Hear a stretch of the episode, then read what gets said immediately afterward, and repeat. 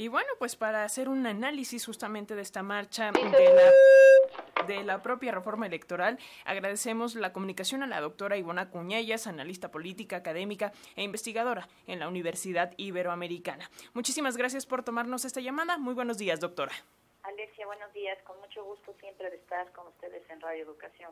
Gracias, doctora Acuña. Pues, ¿cuál es su análisis de esta movilización realizada ayer en lo que llaman la defensa del INE?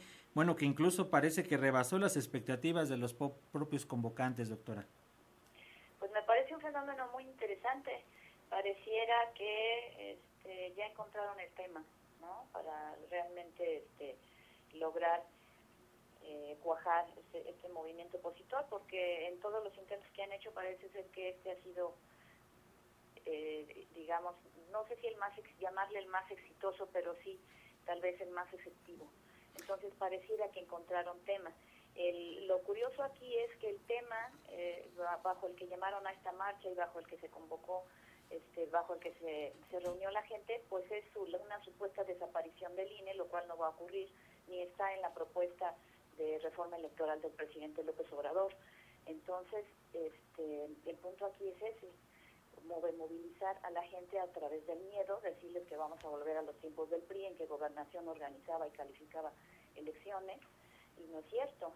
¿no? Este, ciertamente lo que el, presidente está proponiendo tiene que ver con elegir democráticamente vía voto popular a los este, consejeros ciudadanos, consejeras ciudadanas, pero en ningún momento se está eh, postulando la desaparición del INE, por eso es, es curioso que justo bajo esta idea que es falsa, es que se haya convocado tanta gente, ¿no? Eh, doctora, ¿podemos abundar un poquito más en esta idea? Eh, porque justo es parte de las consignas o de los argumentos y de las líneas eh, discursivas y comunicativas de esta manifestación que está en riesgo la autonomía, la existencia del INE y que vamos a volver al esquema del viejo PRI en el que solo el PRI manda por 70 años. ¿Qué pudiéramos decir en torno a este asunto?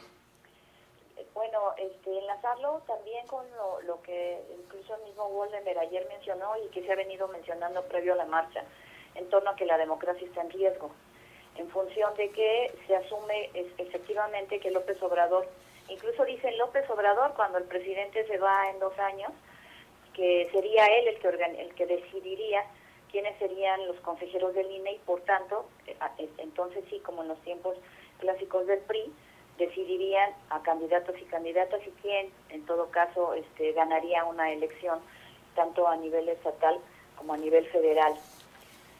Y, pero en ese sentido también habría que preguntarse cómo es la democracia previa, porque también en medios, en función de esta convocatoria, circularon varios este, datos, por ejemplo, no datos, sino informaciones.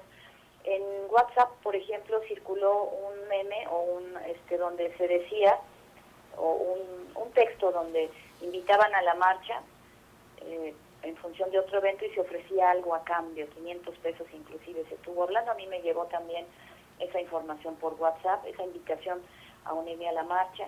Eh, por otro lado, discursivamente se ha manejado también en medios que eh, con esta con esta modificación al INE desaparecería la democracia en México y se asume inclusive que el INE, le dio la presidencia a López Obrador, argumentalmente, lo cual es, este, equivocado porque quien en última instancia eligió al actual presidente fue la ciudadanía, más de 30 millones de votos, no el INE. Es decir, el INE es el organizador, es la institución que organiza, pero no es quien otorga la presidencia y así se ha manejado inclusive discursivamente. Eh, por supuesto, la reforma electoral que este, propone el presidente a mí me parece hay que analizarla, los partidos tendrán que analizarla con calma y con cuidado y ver qué conviene y qué no de lo que se está proponiendo, de los 10 puntos que se proponen. Pero, pero insisto, se, se convoca a la gente buscando nuevamente, como ocurrió en 2006 y ocurrió en 2012, campañas del miedo en torno, eh, usando otra vez esta idea de Antonio, Antonio Solari, que el López Obrador es un peligro para México. Y se une al argumento que ya venían manejando eh, los grupos opositores en torno a que el presidente está destruyendo al país y que entonces hay que detenerlo. Y, este, pues me parece que interesante el fenómeno, que, haya, que la gente haya respondido. Y en este sentido, doctora, sin duda también debe de dejar lecciones para el partido gobernante también aquí en la Ciudad de México. De nueva cuenta, y vuelve a salir una cantidad importante de personas en la capital del país en contra de la administración que encabeza el presidente López Obrador y el movimiento de Morena. ¿Y qué, nos deja de elección este sentido? Recordemos que en las pasadas elecciones la Ciudad de México eh, perdió simpatías por lo menos en la mitad de lo que es la capital del país. Claro, en ese sentido, ese es un dato a considerar en el análisis, porque eh, este triunfo se tuvo en la Ciudad de México. Y efectivamente, después de las elecciones intermedias de 2021, donde eh, Morena perdió nueve delegaciones o nueve alcaldías. Y eh, analizar también el perfil de quienes salieron a manifestarse ayer, probablemente en su mayoría clase media. Esa clase media que discursivamente también este, con la que el presidente ha entrado en conflicto. Y eso este, serían algunos de los factores que están movilizando a la gente.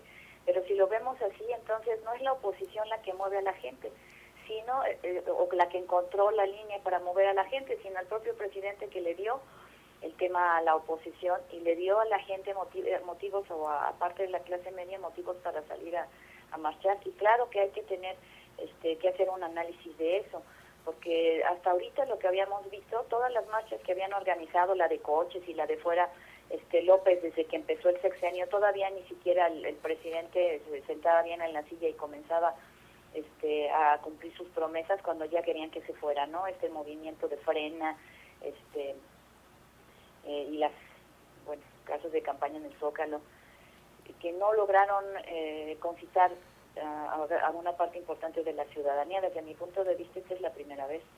Pero lo interesante es que vaya por esa línea, en una línea en la que marcó el presidente. Y, seguramente por la cabeza de algunos analistas está pasando que, esto tal vez sea un distractor para algo mayor que el presidente quiere hacer. No lo sé, yo no me atrevería a afirmarlo así que estuviera distrayendo con esto este, para, para lograr algo más en función de su propio proyecto. Pero sí, creo que hay que, la, el grupo en el poder, el presidente por supuesto, tendría que analizar este resultado de ayer y reorientar, porque lo que, estamos en democracias mediáticas y lo que observamos es que hay una lucha por las percepciones, una guerra por las percepciones.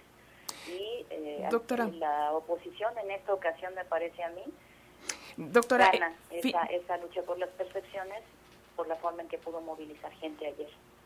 El viernes eh, pasado, Morena presumió incluso una encuesta en la que, pues, la mayoría están de acuerdo con una reforma a eh, una reforma electoral, pero eh, ellos mismos reconocen que el 63% de los encuestados desconocen de qué va la propuesta de reforma electoral. Es decir, a final de cuentas, la discusión parece que se está centrando en quiénes están a favor del presidente y quiénes están en contra, y no propiamente en el tema de la propia, el contenido de la propia reforma electoral.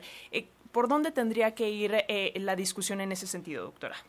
Pues tendría que ser más técnica, efectivamente, este, en torno a la desaparición, por ejemplo, de diputados, de senadores, de la, cómo se va a elegir a los consejeros. Menor sería incluso el nuevo nombre del instituto, ¿no? El INEC. Eh, cómo se elegiría a los magistrados del Tribunal Electoral, del Poder Judicial de la Federación. Es decir, qué conviene y qué no conviene realmente, pero eh, parece difícil porque desde que comenzó el sexenio la oposición se ha negado a escuchar este, al presidente de la República y a su grupo, a Morena, y, y, ha, y ha operado con sus mayorías, con sus aliados, y en este caso, en últimas fechas, pues con, este, atrayendo a diputados, a legisladores del PRI y la oposición no parece dispuesta a escuchar, entonces parece difícil. ¿Cómo, ¿Cómo hacer una reforma electoral en la que intervengan todos los partidos si la oposición política se niega a escuchar? Y, y, se niega inclusive a reconocer el más mínimo acierto a esta administración, lo cual desde mi punto de vista es equivocado. Todos los gobiernos tienen errores, por supuesto, pero también aciertos. Y aquí no se reconoce nada, de, como repito, desde los primeros meses querían ya sacar al presidente. Y yo ahí cuestionaría de qué democracia están hablando las personas que se manifestaron ayer y, y, este y, quienes les convocaron cuando desde que inició, inició el sexenio han estado en contra de, yo diría, 30 millones de votantes, porque no han reconocido que ahora tocaba el turno a quien sí este, está eh, se orienta hacia la izquierda y que, y que, que calificó mal a los gobiernos anteriores, y y entonces hoy no se respeta la decisión de una ciudadanía que orientó su voto hacia allá, dados los fracasos de estos dos partidos en, en, el gobierno, de la corrupción. Y también cuando se habla del INE, eh, se deja de lado las sospechas que hay, por ejemplo, en 2006, en que hay pruebas de que hubo un fraude electoral. Entonces, ¿de qué democracia están hablando? Yo entiendo que las, mucha de la gente que se moviliza no tiene toda la información, no es analista político, analista política pero quienes les dirigen sí, sí tienen el, mapa completo. ¿no? Muy bien, pues muchas gracias, doctora Ivona Cuya, analista política, académica e investigadora en la Universidad Iberoamericana, por estos minutos para las audiencias de Radio Educación. Muchas gracias. Un gusto. Hasta y saludos a la audiencia. Gracias, hasta pronto, doctora. Hasta pronto.